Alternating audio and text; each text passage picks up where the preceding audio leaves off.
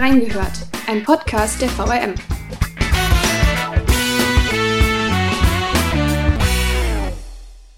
In nur 24 Monaten zum journalistischen Profi. Die Ausbildung bei der VRM soll es möglich machen. Aber wie läuft so ein Volontariat eigentlich ab? Wir haben reingehört. Hallo und herzlich willkommen zu einer neuen Folge von Reingehört. In diesem zweiten Teil von Wege in den Journalismus dreht sich alles um das Volontariat bei der VRM. Mein Name ist Laura Haaf und ich spreche heute mit VRM-Chefredakteur Stefan Schröder, den ihr schon aus Teil 1 kennen dürftet oder auch aus seinem eigenen Podcast Schröder trifft. Wer die erste Folge zum Thema nicht gehört hat, der braucht jetzt nicht abschalten. Ich packe die Folge auf jeden Fall in die Show Notes und beide Teile können auch vollkommen unabhängig voneinander gehört werden. Wenn ihr Fragen zum Thema habt oder Feedback zur Folge, dann schickt uns gerne eine E-Mail an audio.vrm.de oder diskutiert mit unter den Posts zur jeweiligen Folge bei Facebook oder Instagram. Genug zum Werbeblock. Ich würde sagen, wir fangen mit der ersten Frage an. Ich würde tatsächlich jetzt zum Volontariat kommen. Also Sie hatten eben jetzt schon gesagt, man braucht mehr Digitalwissen. Es reicht nicht mehr nur gut zu schreiben. Man muss sich mit Instagram auskennen, mit Facebook muss man sich auskennen, am besten auch TikTok und sowas. Da muss ich sagen, habe ich selber noch so ein paar äh, Schwierigkeiten mit. Zum Volontariat, was überhaupt ist ein Volo? Danke für die Frage, denn das Volontariat ist von der Form der Ausbildung ziemlich einzigartig. Warum? Sie werden vom ersten Tag an so behandelt wie eine Kollegin oder ein Kollege. Also sie haben keine Schonfrist. Das ist der berühmte Wurf ins kalte Wasser. Wenn Sie, und hier kommen wir zu dem, was ich gerade sagte, wenn Sie schon vorher freie Mitarbeiterin sind, ist Ihnen nicht so viel neu. Sie sind also ziemlich schnell auf 100, was Prozentleistung angeht. Andere müssen sich erst finden.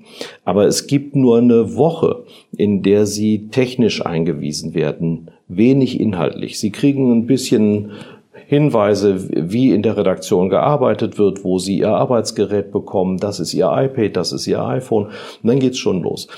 Dieses Learning by Doing ist also Bestandteil der Ausbildung und nicht gezielte Ausbeutung. Dass Sie tatsächlich vom ersten Tag an produktiv sind, ist ein positiver Kollateralnutzen, in dem Fall also.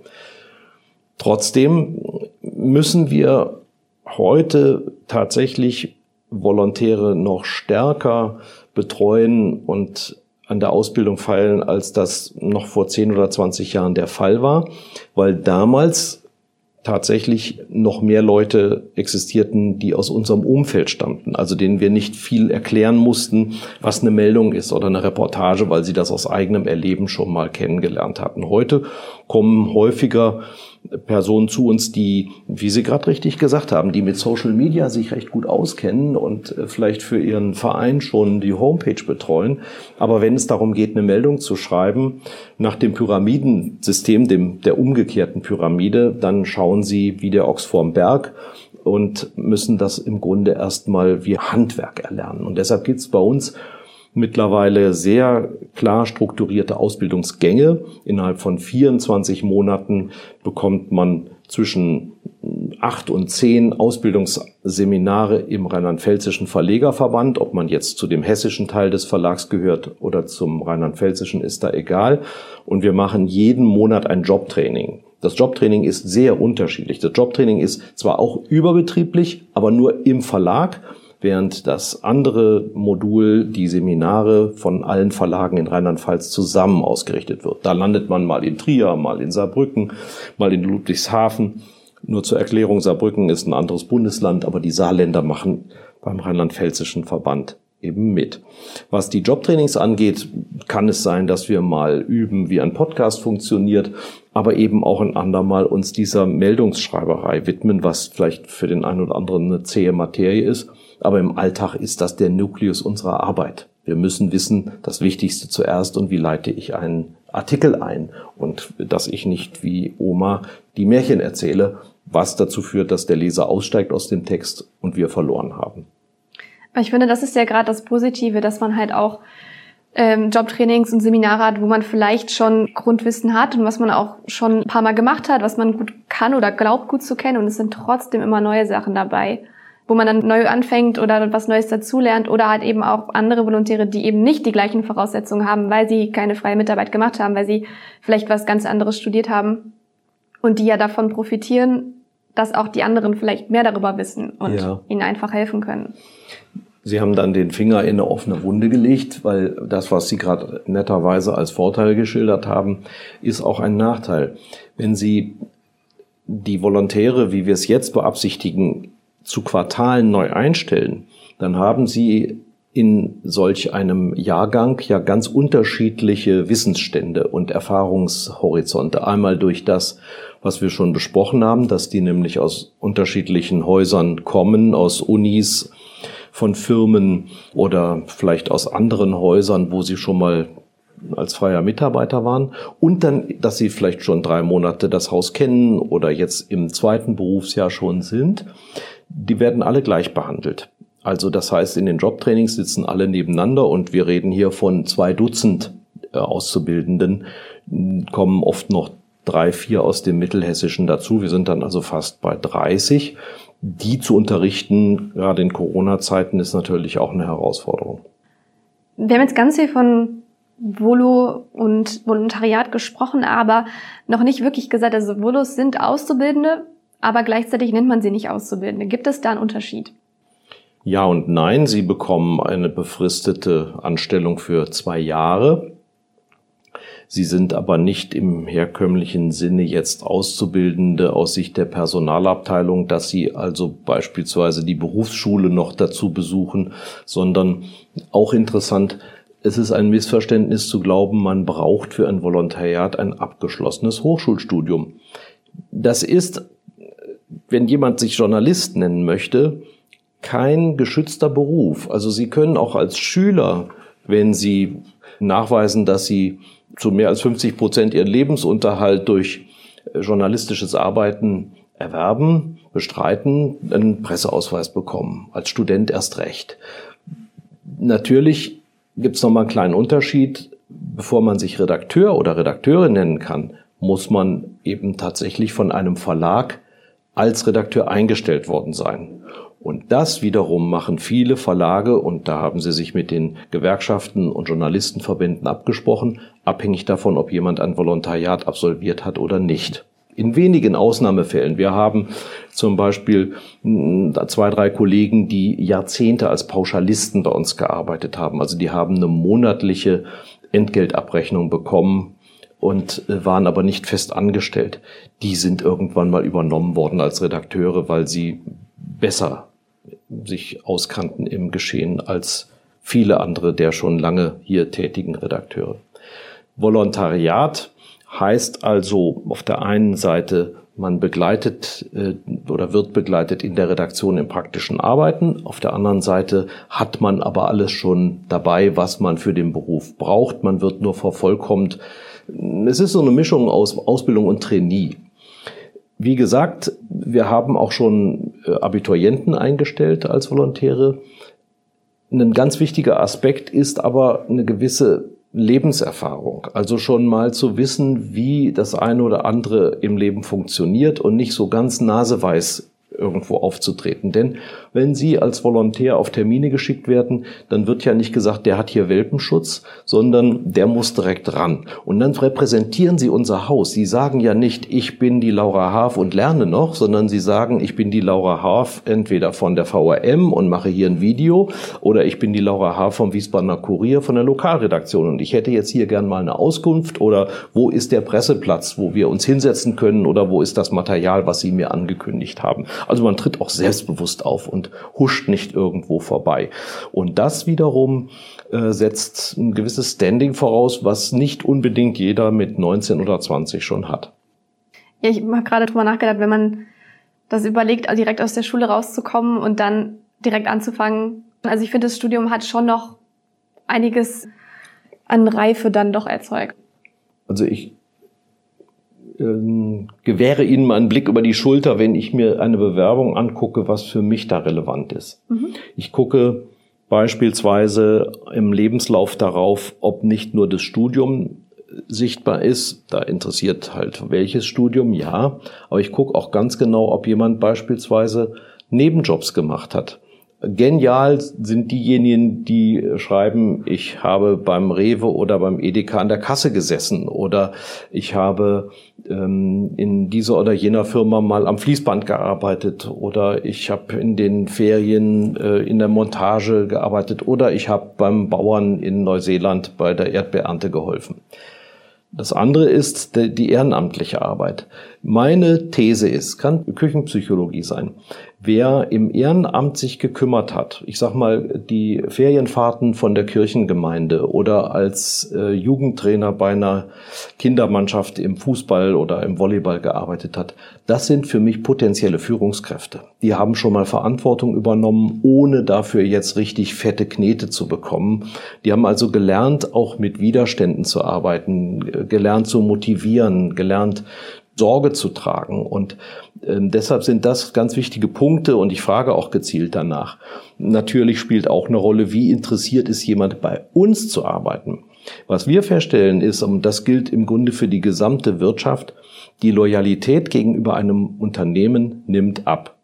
Viele Mitarbeiter, die neu zu uns kommen oder mit denen ich spreche, machen den Gegenvorwurf und sagen, die Loyalität des Unternehmens hat ja auch nachgelassen. Es gibt keine äh, Arbeitnehmerkasse mehr äh, wie früher oder es gibt keine Betriebsmannschaft mehr oder es gibt keine Betriebsfeste mehr oder keine Betriebsausflüge. Jetzt mal offen gelassen, ob da jemand noch mitkäme. Aber das sind dann so Indizien, die einem genannt werden. Es gibt früher, Krupp hatte eigene Wohnungen für die Mitarbeiter oder die Post oder die Bahn, ja. Das gibt's alles nicht mehr. Manche fangen wieder an. Das Klinikum Helios macht jetzt wieder Wohnungen für Schwestern frei. Aber die Loyalität lässt nach. Und dann frage ich bitte schön, was interessiert Sie eigentlich an der VRM?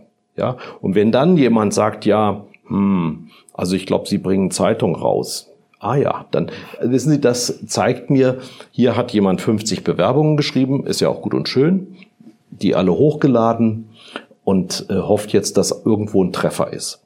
Aber wenn die nächste Möglichkeit besteht, wieder in die Heimat abzuwandern oder sich was Besseres bietet, dann sagt man schlicht ab. Manche sind nicht mal so höflich, dass sie absagen. Ja, und da ist natürlich dann für mich auch Ende Gelände, dann sage ich mir, also das ist nicht unbedingt jemand, der uns weiterhilft. Denn ich brauche ja Leute, die mit Überzeugung und Empathie für dieses Unternehmen arbeiten. Gibt es da bestimmte Strategien im Bewerbungsgespräch, die Sie dann verfolgen? Also jetzt können Sie es mir sagen, ist jetzt. Sie haben es ja jetzt geschafft. Gut, also ähm, aus dem Nähkästchen geplaudert und weil ich jetzt im Moment die letzten Aufnahmegespräche führe, bevor ich in die passive Altersteilzeit abwandere, ist meine äh, Technik ja dann auch irgendwann erledigt. Aber ich provoziere auch schon mal. Wenn ich merke, jemand ist schüchtern und hat ein Riesenpotenzial, dann werde ich das tun, nichts nicht tun. Dann versuche ich ihn auch zu motivieren, ein bisschen von sich zu erzählen. Aber wenn ich merke, da hält jemand hinterm Berg oder er meint, er könnte uns jetzt blöffen, dann frage ich auch mal gezielt. Oder wenn ich merke, ein Gespräch geht völlig in die Hose, jemand ist unemotional oder, oder äh, kommt nicht richtig raus und ich sage, was glauben Sie, wie das Gespräch bisher gelaufen ist? Haben Sie ein gutes Gefühl? Ich habe in Ihrer Bewerbung gesehen, Sie waren äh, sechs Wochen bei einer spanischen Zeitung. Was haben Sie denn da nur gemacht? Erzählen Sie mal. Und dann kommen manchmal Sachen raus, ich will jetzt keine Namen nennen, aber derjenige weiß bestimmt, wer, wer gemeint ist. Da hat einer in der Bundesliga Darts gespielt, ja. Und das heißt, er war in einem Team siegreich. Und der hat das überhaupt nicht in die Bewerbung reingeschrieben. Ja, er ist Leistungssportler, auch wenn man Darts immer mit Leuten mit dicken Bäuchen identifiziert, die abends in der Kneipe rumhängen. Zu wissen, im richtigen Augenblick Leistung zu bringen und sich monatelang darauf vorzubereiten, vielleicht auch da in der Mannschaft Verantwortung zu übernehmen und natürlich dann als Redakteur auch beispielsweise über so eine Sportart berichten zu können, die einen Hype erlebt, ist doch ein wichtiges Pfund, mhm. ja. Und das muss man manchmal, also ich stelle auch fest, dass die Bewerbung Bewerbungen sehr unterschiedliche Qualität haben. Manche vergessen ihr Geburtsdatum reinzuschreiben, andere äh, schreiben äh, Anschreiben von zwei Seiten, wo ich schon beim ersten Satz merke, hier wird geflunkert. Da braucht jemand so viel Anlauf, um zu belegen, dass er eigentlich gar nicht so viel in der Hand hat, wie er behauptet. Also wie beim Poker, ja, da blöfft einer. Das sind so Techniken, wo ich im Gespräch versuche, Leute zu locken, aber auch zu fördern. Und wenn die dann nicht genommen werden, können die hinterher immer noch sagen, sie haben jetzt eine Erfahrung mehr, um beim nächsten Bewerbungsgespräch besser aufzutrumpfen. Es imponiert mir immer, wenn jemand eine Liste hat mit Fragen. Warum eine Liste? So ein Gespräch ist ja hoch emotional. Man ist aufgeregt. Es geht um meine Zukunft. Und da sitzen vier oder fünf Nasen in diesem Raum. Inzwischen sitzen wir ja ganz oft am Videobildschirm und man sitzt selber zu Hause im Elternschlafzimmer oder wo auch immer. Ja, da glauben Sie gar nicht, was wir da im Hintergrund alles sehen und äh, ungemachte Betten manchmal. Nein, ähm, ich habe jetzt eine Erfahrung und weiß, wenn ich aufgeregt bin, vergesse ich manches. Also schreibe ich es mir doch vorher besser auf. Also von mir aus, wie viel verdient man beim Volontariat? Ich kann das beim äh, Tarif nachgucken, aber ich weiß ja nicht, ob diese Firma Tarif bezahlt. Also ist die Frage durchaus berechtigt. Ein bisschen doof finde ich die Frage, wann ist bei Ihnen Feierabend und muss ich am Wochenende arbeiten? Das sind so Sachen, die würde ich mir hintenrum bei Volontären, die da schon arbeiten, mal besorgen. Aber ein Arbeitgeber möchte gerne, dass ein Mitarbeiter hoch motiviert ist und nicht als erstes fragt, wann ist Urlaub bei euch? Ja, nach dem Motto, nächstes Jahr möchte ich auf Hochzeitsreise gehen, da hätte ich gern drei Monate Sabbatical. So dramatisch ist es noch nicht vorgekommen, aber kurz dahinter gibt's das auch. Dramatisch für mich war damals, als äh, mein Ton nicht funktioniert hat. Ja, Sie sind ja eines dieser Opfer. Ne? Das heißt, äh, Sie waren eine der ersten, die wir nur per Videokonferenz ja. getestet haben. Und da kann ich nachvollziehen, dass das ganz fürchterlich ist, wenn das Bild wackelt oder der Ton schlecht ist. Und man weiß ja auch nur bedingt, wie man so rüberkommt auf der anderen Seite. Und ähm, ich kann nur den Tipp geben, ziehen Sie sich zumindest oberhalb der Gürtellinie so an, wie Sie sich auch anziehen würden, wenn Sie in ein Bewerbungsgespräch gehen. Vielleicht ist es sogar wichtiger, im Gesicht sich so zurechtzumachen, dass es leichter auf dem Bildschirm, der ja immer ein bisschen verschwommen ist, zu erkennen ist, ja. Und gucken Sie mal bei einem Test, wie das Bild überhaupt ist. Also mhm. ich finde es doof, wenn die vier, die Sie verhören, immer gestochen scharf zu sehen sind und Sie aus dem Elternschlafzimmer oder aus dem Keller äh, verließ, wo Sie äh, leben, während Sie studieren, immer nur so ein bisschen Gegrissel rauskommen. Das sind alles psychologische Tricks, mit denen ja. Sie bei denen, die Sie einstellen sollen, punkten oder eben nicht. Sie haben ja den Ton dann noch gefunden. ja, den habe ich gefunden. Aber es war, also wenn man wirklich drei oder viermal die Woche Uni über diese Plattform hat und das immer funktioniert und dann in dem Moment, dann ist man schon sehr gestresst auf jeden Fall. Ja. Also es war äh, bis zu dem Moment nicht so viel Aufregung. Ja, was würden Sie denn Bewerbern für Tipps geben, wie sie sich vorbereiten sollen? Also ich habe tatsächlich ein komplettes Bewerbungsoutfit extra zu dem Zweck mir gekauft. Also das war für mich wichtig einfach vom ja. Gefühl her, weil ganz blöd gesagt, also man hat ja auch bestimmte Erinnerungen an irgendwelche Situationen. Also ich verbinde mit Büchern Erinnerungen, ich verbinde auch mit meiner Kleidung Erinnerungen, wann ich das getragen habe. Und ich wollte einfach komplett neu und dass das nicht vorbelastet ist, sagen wir es mal so. Das hatte ja. ich auch genauso an, obwohl ich nicht zu sehen war. Einfach vom Gefühl her, wie gesagt. Und ansonsten, ähm, ich habe mir Bewerbungsfragen online durchgelesen. Also einfach, was auf einen zukommt, weil ich jetzt auch diese Situation mit einem Bewerbungsgespräch tatsächlich vorher nie hatte. Also das waren bei äh, Praktika war es so, ich hatte ja auch Praktikum hier gemacht und da hatte ich ein Telefongespräch mhm. mit dem Patrick Körber damals. Nur halt, wo ich die Bewerbung hinschicken soll, was ungefähr auf mich zukommt und sowas. Und dadurch kam es dann irgendwie auch gar nicht zum Bewerbungsgespräch. Haben Sie mal auf vrm.de geguckt? Ja, ich habe VRM mir die Sachen angeschaut, ich habe in die Podcasts reingehört. Ich hatte ja schon auch nicht nur die freie Mitarbeit, sondern halt auch dass ich ja auch bei den äh, Promo-Veranstaltungen dabei gewesen bin. Also solche Sachen. Sie waren Helferin, also bei einer ganz anderen Abteilung des genau. Hauses in der Promotion. Das ist ja auch wichtig. Ja, und dann kennt man sich halt schon ein bisschen aus. Bei der AZ mhm. habe ich ja auch so ein paar Leute schon gekannt. Da war ich ja auch ein bisschen drin und so. Ich sag den Leuten immer im Gespräch, wie können Sie so naiv sein, sich bei einem Haus zu bewerben, das Sie nicht kennen? Theoretisch könnte es doch sein, dass wir morgen Konkurs anmelden und Sie haben sich hier bei uns verpflichtet, ja? Also gucken Sie doch bitte mal in die Nachrichten rein. Bei vrm.de steht aktuelles, was wir gerade gekauft haben oder nicht. Natürlich kann man auch auf so einer Seite flunkern, aber man gewinnt doch ein gewisses Bild von mhm. einem Unternehmen, wenn man sich auf der Homepage mal umguckt oder vielleicht auch mal bei Leuten umhört, was ist denn das für ein Laden, ja? Und das zeigt mir schon mal eine gewisse Grundprofessionalität, ob ich da jetzt Erfahrung habe oder nicht, von Leuten, die gewohnt sind zu recherchieren. Ja, wenn jemand über mein Unternehmen sich schon mal Kenntnis verschafft hat, dann wird er vielleicht auch im Job in der Lage sein, sich mal über ein anderes Unternehmen relativ schnell kundig zu machen. Ja. Also das sind auf jeden Fall die Sachen, die ich vorher gemacht habe. Natürlich kann man dann nicht sich hundertprozentig vorbereiten. Also es gibt ja. immer eine Frage, die einen vielleicht auch ein bisschen aus der Fassung bringt oder wo man erstmal überlegen muss, können Sie sich an eine erinnern, die Ihnen gestellt worden ist, die Sie aus der Fassung gebracht hat? Das war also einmal die Frage, weil welche Berichterstattung relativ häufig wieder aufgerollt wurde in Mainz. Mhm. Und ich hatte mich halt voll auf Wiesbaden konzentriert und da war ich dann so, okay, das ist die Stadt, in der ich wohne. Natürlich sollte ich das gerade wissen. Ich hatte aber die letzten ja. Monate Masterarbeit geschrieben und halt das im Kopf und ansonsten mich gar nicht so extrem viel mit Mainzer Themen beschäftigt, sondern halt, wie gesagt, auf Wiesbaden fokussiert. Das hat mich ein bisschen kurz, aber natürlich findet man dann was, weil man hört ja trotzdem ja. die Sachen. Es ist jetzt nicht aber so, dass man sich nicht mit Sie den aktuellen Themen beschäftigt, aber halt nicht so aktiv für das Gespräch. Aber Sie haben ganz vorhin, vor einiger Zeit schon mal gesagt, Thema Allgemeinbildung ist oft ein K.O.-Kriterium auch bei Journalistenschulen ja. und Ähnlichem. Und das ist auch bei uns ein ganz klein bisschen so. Wenn ich mich in Mainz jetzt lange aufgehalten habe und nicht weiß, wie der Oberbürgermeister heißt oder welcher Partei der angehört. Die Koalitionsfrage in so einer Stadt ist schwierig, weil das wechselt schon mal und da ist man sich auch nie so sicher, wer da jetzt gerade die Mehrheit hat. Aber Stadtoberhaupt oder zumindest mhm. äh, Oberbürgermeister, das ist ja in Hessen zum Beispiel auch eine Feinheit. Das Stadtoberhaupt ist nämlich nicht der Oberbürgermeister, sondern der Stadtverordnetenvorsteher. Ja, und der Oberbürgermeister ist auch der Chef der Verwaltung. Ist ja auch nicht ganz unwichtig. Aber da eben Bescheid zu wissen, das kann ich als Tipp auch nur geben.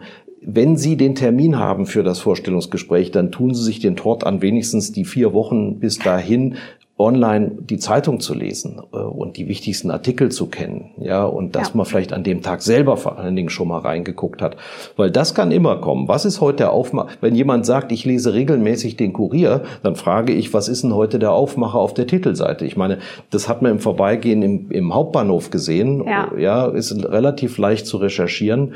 Auf so eine Frage muss man vorbereitet sein. Jetzt haben wir aber schon ganz schön viel verraten. Ich glaube, jetzt kommen alle durch hier durch die Bewerbungsgespräche. Das stimmt. Nächste Frage ist, wie hat sich denn die Ausbildung verändert in den letzten Jahren?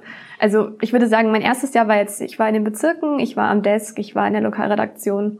Das ist ja schon eher so, wie es auch früher gewesen ist. Und jetzt kommen so die Mainz-Stationen, also Digital Hub als nächstes. Es sind für alle, die das nicht wissen, die Onliner, die sich um die Online-Inhalte kümmern. Dann gibt es noch die Bewegtbildstationen, das sind ja schon eher Sachen, die jetzt neuer dazu gekommen sind, richtig?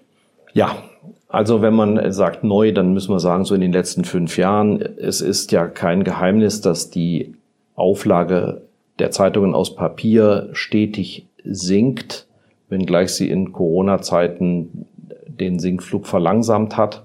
Aber digital, also die bezahlten Abonnements online, die gehen weiter aufwärts. Und wir müssen schauen, dass wir dem entsprechen. Wir brauchen also Leute, die auch in der Lage sind, zum Beispiel den Traffic, also den Zulauf der Online-Angebote zu prüfen. Warum ist das so? Was müssen wir tun, um noch mehr Zulauf zu bekommen, ohne unsere journalistische Qualität dabei äh, zu gefährden? Ja, also wir wollen ja nicht ein Boulevardblatt online werden, sondern da solide Qualität bieten. Und das muss aber verkaufbar sein. Es bringt uns nichts, einen schönen Text online zu stellen, der mal angeklickt und dann wieder weggeschmissen wird. Wir brauchen Conversion, also das heißt die Umwandlung von Interesse zu Kosten für den Kunden. Dafür kriegt er ja etwas Wissen. Und die jungen Leute, die uns da weiterhelfen, die suchen wir gezielt. Und da ist wiederum ein Problem, dass viele mit einem Verlag wie der VRM immer noch die klassische Printzeitung verbinden. Das kennt man aus dem Elternhaus. Wenn man am Wochenende nach Hause kommt, dann guckt man mal in die Zeitung. Ansonsten unter der Woche liest man Spiegel Online und hört vielleicht einen Podcast. Und kriegt es gar nicht auf die Reihe, dass wir ein Medium sind und zwar das Medium in der Rhein-Main-Region, das die aktuellsten, schnellsten, besten Nachrichten online bietet. Mit einem unheimlichen Schatz, nämlich dem Archiv noch dazu, mit einer Reichhaltigkeit. Sie haben gerade gesagt, Bewegtbild, Video, Podcast, Stories, all das ist ja da vorhanden, aber viel zu selten bekannt. Und bei uns bewerben sich dann ähm, junge Frauen und Männer, die manchmal so ein bisschen retro sind. Also die sagen, ja, ich lese viele Bücher, ah, um Gottes Willen, nie ein Buch als E-Book oder ich brauche noch das Rascheln der Zeitung. Dann denke ich, wie schön, aber das müsste ich eigentlich sagen als über 60-Jähriger. Es ist ja nicht schlimm, wenn jemand regelmäßig die Zeitung auf Papier liest, aber er muss wissen, dass die Distribution, dass die Post an einer anderen Stelle abgeht. Und da brauchen wir Know-how. Und deshalb ist auch bei der Auswahl übrigens der künftigen künftigen Volontärinnen und Volontäre wichtig, dass die eben ihre ja, dass die ihr Native, ihr Digital Native tatsächlich dokumentieren können, dass die drin sind. Wir haben, glaube ich, keinen Volontär, der Spaß am Programmieren hat, der sagt, abends setze ich mich ab und zu mal hin und programmiere ein Spiel oder ich habe mal versucht, eine App zu entwickeln oder sowas. Das sind die Leute, die wir künftig auch brauchen. Und hier ist natürlich ein Konflikt. Als Redakteur sind Sie eher mit geisteswissenschaftlichen Dingen beschäftigt. Ja, natürlich habe ich gerade gesagt, Naturwissenschaften oder Recht wäre ganz nützlich, aber in der Regel ist es ein geisteswissenschaftliches Thema und da sind Ihnen so technologische Sachen eigentlich ein Gräuel. Also Ihr Apple-Programm betreuen und da ist ein Problem, da haben Sie einen Kumpel, als dass Sie das selber lösen. Wir brauchen jetzt den Hybrid-Menschen, der beides kann. Und da ist die Hoffnung natürlich, wenn ich schon in der Schule damit konfrontiert wurde, in einem Informatikkursus oder weil ich ohnehin über PowerPoint ein Referat gehalten habe, in das ich dann ein Video integriert habe, dann bin ich ja auch fit für solch eine Zeitung, weil mir das von der Hand geht, locker. Das ist mein alltägliches Doing und das muss ich nicht erst noch lernen. Ich bringe sogar der Zeitung noch etwas. Umgang mit Daten, ja, Datenjournalismus extrem wichtig. Aus einer Statistik eine lebhafte Geschichte machen. Früher haben wir gesagt, mach mal eine Grafik. Das reicht heute nicht mehr. Man muss es online animieren können, so dass sich für den Menschen, der das liest, ganze Welten eröffnen und es dann fast dreidimensional erklärbar wird, was man verstehen soll. Da sind die Möglichkeiten heutzutage unendlich. Deshalb muss man auch eine Auswahl treffen, darf den User nicht überfordern. Und das müssen Fachleute können. Und da hat sich die Ausbildung eben äh, geändert, dass wir sagen, mindestens ein halbes Jahr von den zwei Jahren muss jemand ausschließlich mit diesen digitalen Werkzeugen konfrontiert sein. Wenn ich sage ausschließlich, dann bedeutet das, der Rest die restlichen drei Viertel sind ja auch schon hybrid. Also wenn Sie für die Lokalredaktion arbeiten, dann setzen Sie online ja auch etwas ab oder Sie arbeiten mit Video oder Sie machen jetzt hier den Reingehört Podcast.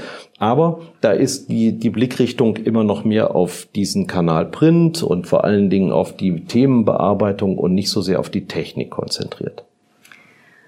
Viele Verlagshäuser dehnen das Volontariat ja gerade aus, also auf 36 Monate statt 24. Was sind denn da Vorteile und auch Nachteile von? Ich sehe nur Nachteile, deshalb bin ich da kein guter Gesprächspartner. Ich sage Ihnen, ja, die Schulzeit ist kürzer geworden. Viele junge Leute sind mit 17, 18 schon fertig. Die jungen Frauen und Männer haben keinen Wehrdienst mehr verpflichtend. Ich gehe in die Knie vor Respekt. Wenn jemand ein äh, soziales Jahr gemacht hat, finde ich super toll. Aber das ist natürlich auch wenn man Karriere machen will, smart, äh, kein Jahr verlieren möchte und das ist schlecht, äh, da ist es ein Nachteil. Also bei mir ist es ein Plus und die kriegen da schon mal fünf Punkte in der Kategorie Ehrenamt. Das ist nicht wenig. Das ist ein Fünftel der Bewertung insgesamt.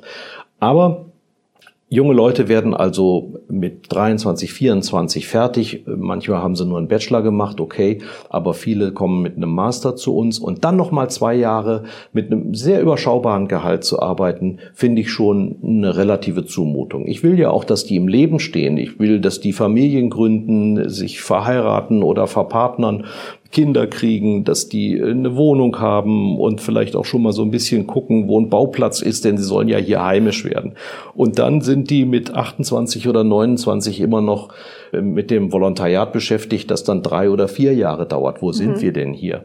Nein, ein Unternehmen muss mit Weiterbildung arbeiten. Wir haben so einen großen Weiterbildungsbedarf für alle Redakteure, doch nicht nur für die Volontäre, dass ich sage, und da haben wir viel, viel ähm, aufgeholt mit einer eigenen Abteilung Weiterbildung. Wir haben ein Programm VRM lernt, so dass ich sage, lass lieber die jungen Redakteure die nächsten zehn Jahre verpflichtend pro Jahr ein, zwei Unterrichtseinheiten absolvieren. Und wenn sie das gemacht haben, kriegen sie vielleicht vom Gehalt auch einen Aufschlag oder sie werden anderswo irgendwie belohnt durch ein Incentive.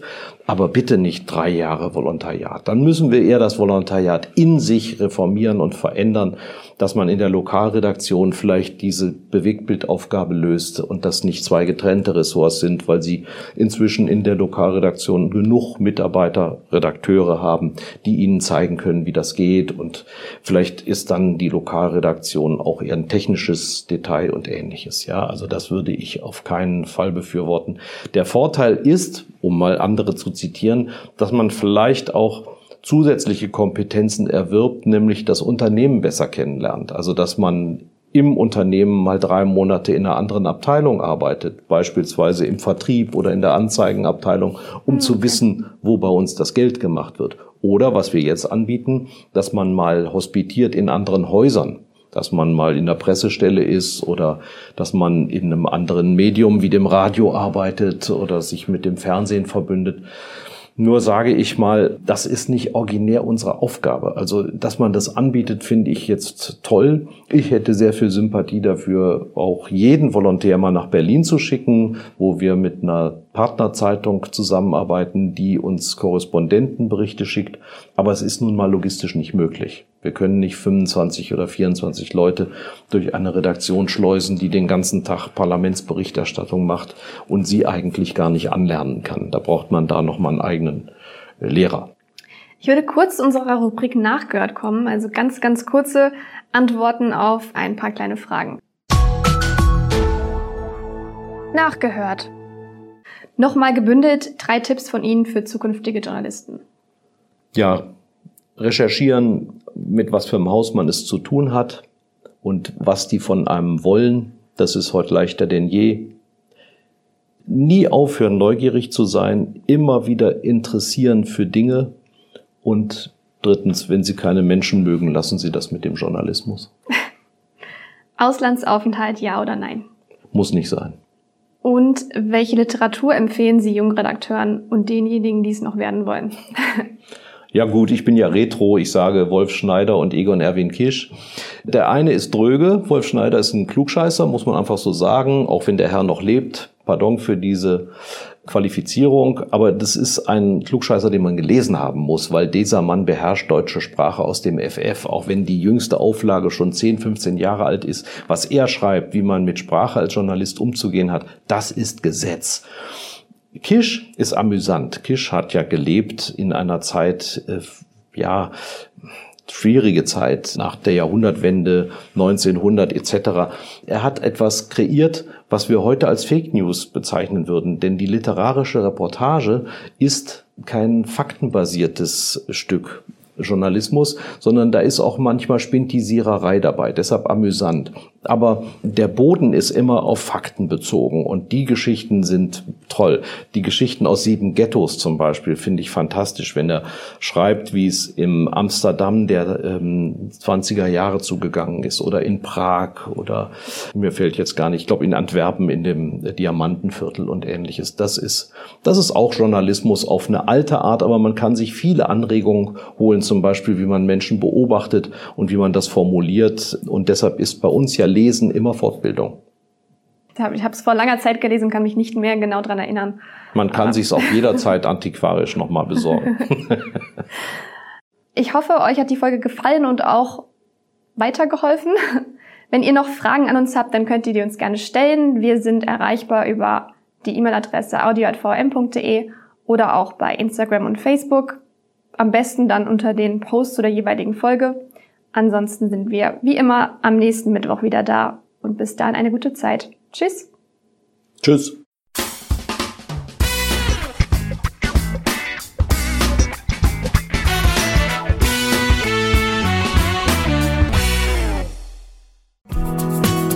Das war die heutige Ausgabe von Reingehört. In diesem Podcast blicken junge Journalisten gemeinsam mit erfahrenen Reportern der VRM auf aktuelle Themen und bewegende Geschichten zwischen Rhein und Taunus.